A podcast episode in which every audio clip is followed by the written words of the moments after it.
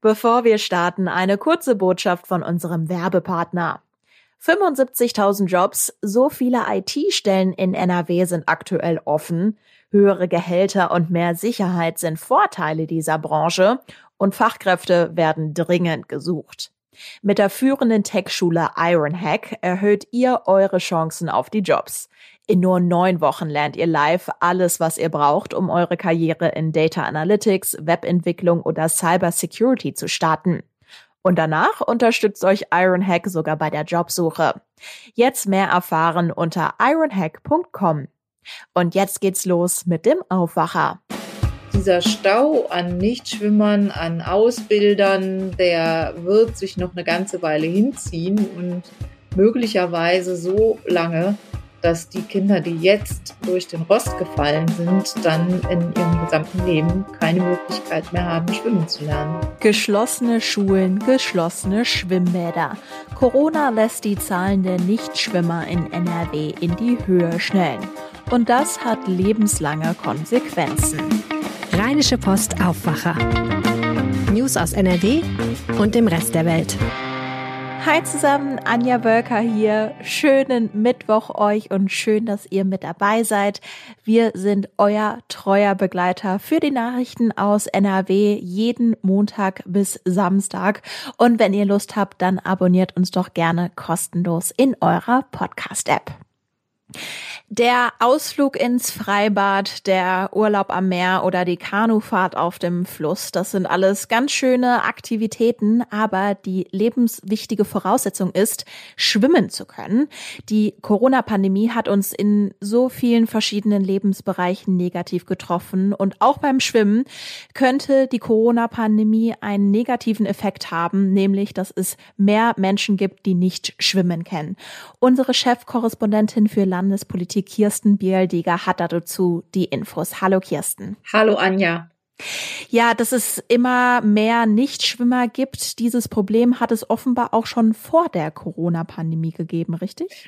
Ja, das ist richtig. Also keine Frage, das ist ein Dauerproblem, aber wie viele dieser Probleme ist es durch die Corona-Pandemie nochmal deutlich verschärft worden. Also ähm, in Zahlen, das sind Zahlen, die der Schwimmverband äh, gestern in, äh, bekannt gegeben hat im Landtag. Und zwar gehen die davon aus, dass in Nordrhein-Westfalen durch den Lockdown nochmal 42.000 Kinder mehr nicht schwimmen gelernt haben. Vorher war ungefähr in den Schulen am Ende des vierten Schuljahrs, also am Ende der Grundschule, waren es ungefähr 110.000 Kinder, die nicht schwimmen konnten oder nicht sicher schwimmen konnten. Wenn man jetzt diese 42.000 durch Corona hinzurechnet, kommt man also auf 152.000 Nichtschwimmer am Ende des vierten Schuljahrs. Ja, das sind auf jeden Fall richtig heftige Zahlen. Und um das jetzt auch nochmal explizit zu benennen, also wir reden natürlich jetzt gerade über Kinder, du hast gerade die vierte Klasse genannt, aber die Fähigkeit, nicht schwimmen zu können, das betrifft ja dann die Menschen ihr gesamtes Leben. Ja, also es wird den einen oder anderen geben, der es noch aufholt. Aber das war auch eine Erkenntnis im Sportausschuss gestern im Landtag. Es wird für viele nicht möglich sein, dieses Defizit aufzuholen weil die Angebote so knapp sind nach wie vor. Das hat verschiedene Gründe. Ein Grund, der bisher noch gar nicht so bekannt war, den aber der DLRG nannte, es gibt jetzt auch viele Lehrer, deren Rettungslizenz in der Phase der Pandemie ausgelaufen ist und die äh, diese Lizenz nicht erneuern konnten und daher ihre Erlaubnis zum Erteilen von Schwimmunterricht verloren haben. Das müssen die jetzt nachholen, aber diese Kurse wiederum, die sind äh, im Moment auch sehr knapp. Das heißt, dieser Stau an Nichtschwimmern, an Ausbildern, der wird sich noch eine ganze Weile hinziehen und möglicherweise so lange, dass die Kinder, die jetzt durch den Rost gefallen sind, dann in ihrem gesamten Leben keine Möglichkeit mehr haben, schwimmen zu lernen. Das ist ja ein, ja, ein sehr negativer Ausblick. Gibt es denn irgendwelche Wege, da jetzt dann doch nochmal irgendwie nachzusteuern, da jetzt nochmal Dinge in Gang zu setzen, damit vielleicht die 42.000 Kinder, die jetzt ganz akut betroffen sind, ja, vielleicht das Schwimmen lernen nachholen? Ja, wie gesagt, das Nachholen, das hängt ja von den Angeboten ab. Die sind knapp. Dann verschärfend kommt auch hinzu, dass in vielen Kommunen natürlich auch das Geld jetzt knapp geworden ist und ohnehin schon viele Kommunen darüber nachgedacht hatten, Schwimmbäder zu schließen. Im Vergleich zu 2002 sind in den nordrhein-westfälischen Kommunen 42 Prozent der Schwimmbäder entweder geschlossen oder der Betrieb auf jeden Fall verringert worden, also die Öffnungszeiten eingeschränkt worden. All dies führt dazu, dass es wirklich nicht ganz einfach ist, einen Schwimmkurs zu bekommen. Und äh, wenn man dann auch sieht, wie aufwendig das ist, ich kann es aus eigener Erfahrung sagen mit meinen Kindern, wie aufwendig das ist, den Kindern einen Schwimmkurs zu ermöglichen mit Anfahrt, mit Betreuung, mit abholen beziehungsweise daneben sitzen, neben dem Beckenrand. Das können auch viele Eltern nicht mehr leisten, zumal dann nicht, wenn sie mehrere Kinder haben. Das ist gar nicht so leicht zu bewerkstelligen. Also all diese Faktoren kommen da zusammen und äh, werden dazu führen, dass es tatsächlich einen höheren Anteil von Nichtschwimmern höchstwahrscheinlich geben wird auf Dauer. Du hast ja jetzt gesagt, das war eine Anhörung im NRW-Landtag. Wenn es schon so eine Anhörung gibt und man eben auch politisch darüber spricht, dass es so viele Nichtschwimmer geben wird, was kann denn dann eine politische Konsequenz sein? Also wenn Parteien sagen, nein, wir wollen das nicht, wir möchten, dass äh, das eine gewisse Priorität hat, dass man dem entgegenwirkt. Ja, es gibt schon einige Programme, die das tun sollen. Die Landesregierung hat einen Aktionsplan ins Leben gerufen. Der ist aber bisher äh, gar nicht so von den Schwimmvereinen angenommen worden. Es gibt auch die Initiative eines Assistenzpools. Das ist, äh, hielten viele Sachverständige für eine sehr gute Idee. Damit sind Kräfte gemeint, das können auch Ehrenamtliche sein, die die Lehrer unterstützen, wenn sie die Kinder zum Schwimmunterricht begleiten. Also beispielsweise beim Transport, also auf dem Weg mit dem Schulbus oder auch in der Umkleidekabine brauchen ja auch Grundschüler noch Unterstützung.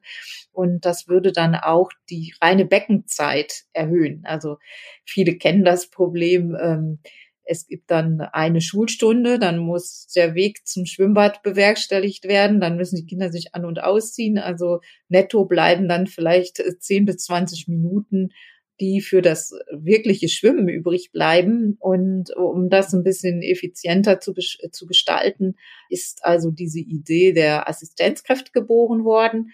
Es gibt auch einen weiteren Punkt, der aus Sicht vieler Experten verbesserungswürdig ist. Das nennt sich Wasserflächenmanagement. Das heißt, jede Kommune hat ja einen Überblick darüber, wie die Schwimmbäder belegt sind und womit. Und da ist nun die Forderung der Experten, dass man da den Anteil des Kinderschwimmens deutlich erhöht. Also sagen wir mal weniger ich will jetzt hier keine Kämpfe aufmachen, also keine Kampflinien aufmachen, aber möglicherweise weniger für Senioren oder weniger für Schwimmvereine und dafür aber dann mehr Zeiten zum, zum Schwimmen lernen und für den Schwimmunterricht, um eben dieses Problem in den Griff zu bekommen. Tausende Schulkinder werden nach Ende der vierten Klasse nicht schwimmen können und die Corona-Pandemie hat diese Situation nochmal verschärft. Kirsten Bialdiger hatte die Infos. Danke dir. Gern. Eisbären, die findet man in der freien Wildbahn bei uns in NRW definitiv nicht. In Zukunft findet man die Eisbären nur noch in Gelsenkirchen im dortigen Zoo, denn der Wuppertaler Zoo gibt seine letzte Eisbärin ab. Der Grund der Tierschutz. Die Hintergründe dazu hat NRW-Reporter Jörg Isringhaus. Hallo Jörg. Hallo Anja. Wir sprechen heute über die Eisbärin Anori. Sie wird in Zukunft in einem französischen Zoo leben. Das steht schon länger fest, genauer seit 2019. Worum geht's denn da genau? Ja, der Zoo hat sich überlegt, die Ansprüche, die sie an sich selber stellen für eine Haltung dieser Tiere, das können sie einfach nicht mehr, äh, nicht mehr stemmen. Sie haben nicht genug Platz, sie haben nicht genug finanzielle Mittel, um das ganze Ding umzubauen, also die Anlage oder gar neu zu bauen.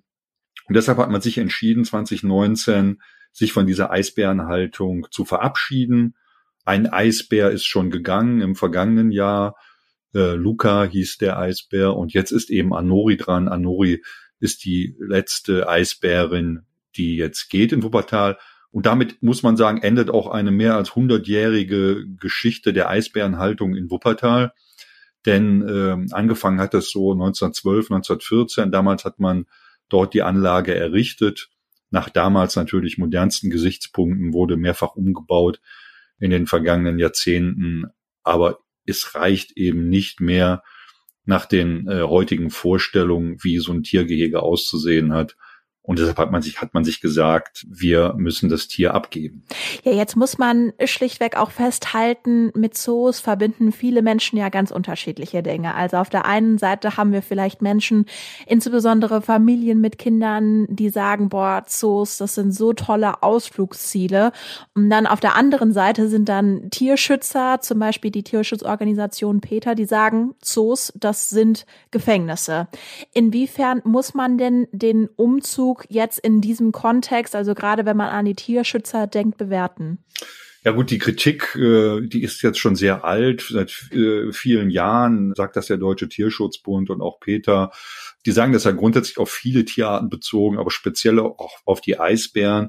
Da heißt es eben, dass es äh, absolut nicht artgerecht ist, weil die halt einen riesen Radius haben in der freien Natur. Die laufen zigtausende von äh, Quadratkilometern ab und auch die klimatischen Bedingungen lassen sich natürlich in den Zoos nicht nachstellen. Dazu lautet die Kritik ja auch immer, zumindest seit äh, Knut, der Berliner Eisbär, an den sich sicher alle erinnern, äh, sagen, dass die Zoos es auch darauf abzielen, mit diesen Tieren einfach Besucher anzulocken, weil sie halt so ein bisschen charismatisch sind. Also vor allen Dingen Knut war es natürlich das sehen natürlich die Zoos etwas anders. Die sagen auch immer schon, äh, nein, wir leisten damit unseren Beitrag zum Artenschutz. Äh, die Eisbären sind ja auch bedroht und der Klimawandel, wissen wir alle, schränkt den Lebensraum dieser Tiere dann doch äh, beträchtlich ein.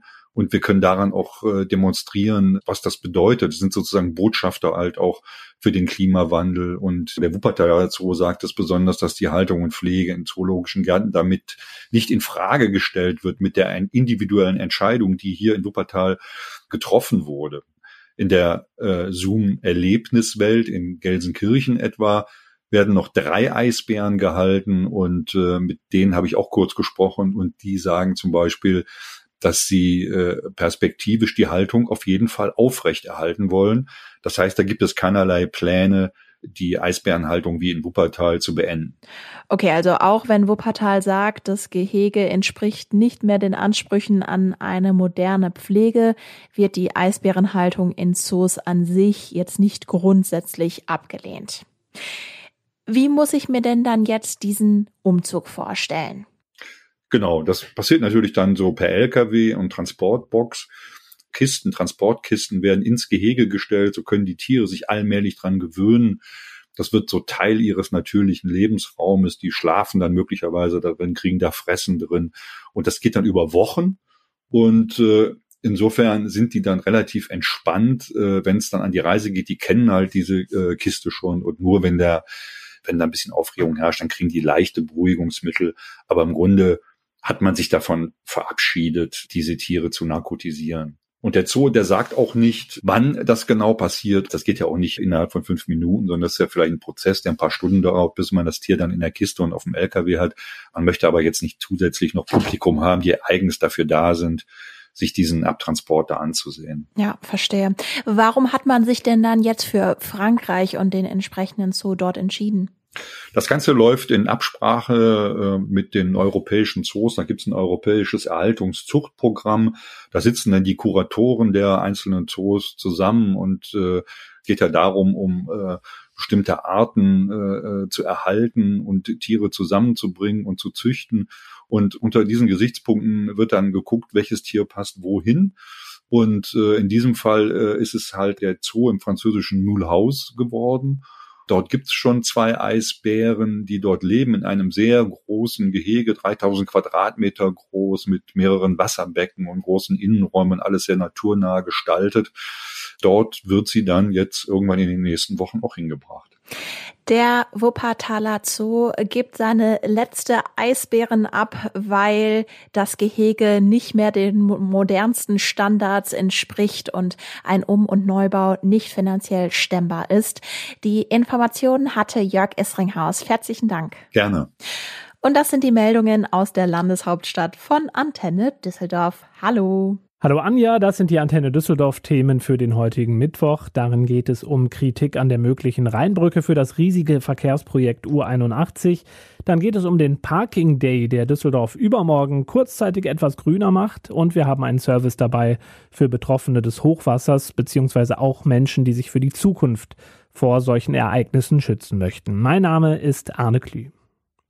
Die geplante Rheinquerung für die U81 bekommt auf der linken Düsseldorfer Rheinseite weiter Gegenwind. Die Pläne der Stadt sehen vor, dass in 15 Jahren täglich über 15.000 PendlerInnen zwischen Lörrig und dem Düsseldorfer Norden hin und her fahren.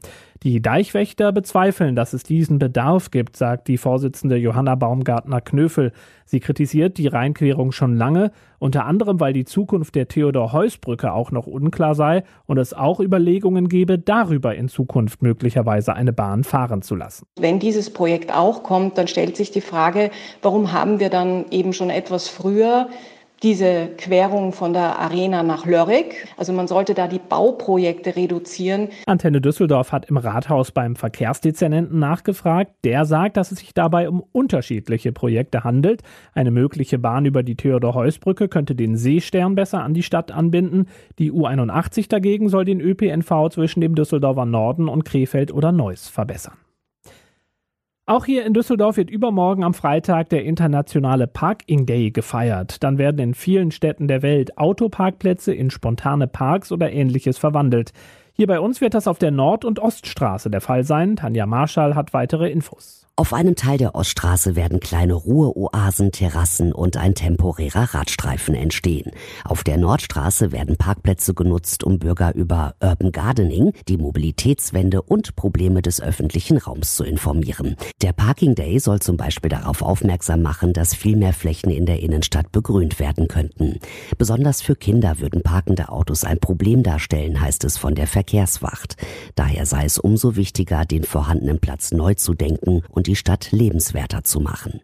Wo bekomme ich nach dem Jahrtausend-Hochwasser im Juli finanzielle Hilfe? Wo wird mir psychologisch geholfen? Und wie können wir uns in Zukunft besser schützen? Viele solcher Fragen bekommt die Stadt seit zwei Monaten regelmäßig. Sie veranstaltet deshalb jetzt am Sonntag einen Info- und Beratungstag rund um verschiedene Hochwasserthemen. Er findet von 11 bis 18 Uhr im Innenhof des Rathauses statt. Es geht dabei sowohl um Hilfe und Tipps für Betroffene als auch um Präventionsmaßnahmen für die Zukunft. Der Besuch des Infotages ist für Geimpfte, Genesene und Getestete ohne Anmeldung möglich. An den Beratungsständen und in den Warteschlangen besteht Maskenpflicht. Alle Infos haben wir auch verlinkt auf antennedüsseldorf.de. Und dort auf unserer Homepage gibt es jederzeit auch weitere Meldungen von uns. Außerdem ganz klassisch im Antenne Düsseldorf Radioprogramm immer zur vollen und zur halben Stunde. Und jetzt Anja, bitte. Unsere Kurzmeldungen. Ende 2023 soll die erste neue Leverkusener Rheinbrücke fertig sein.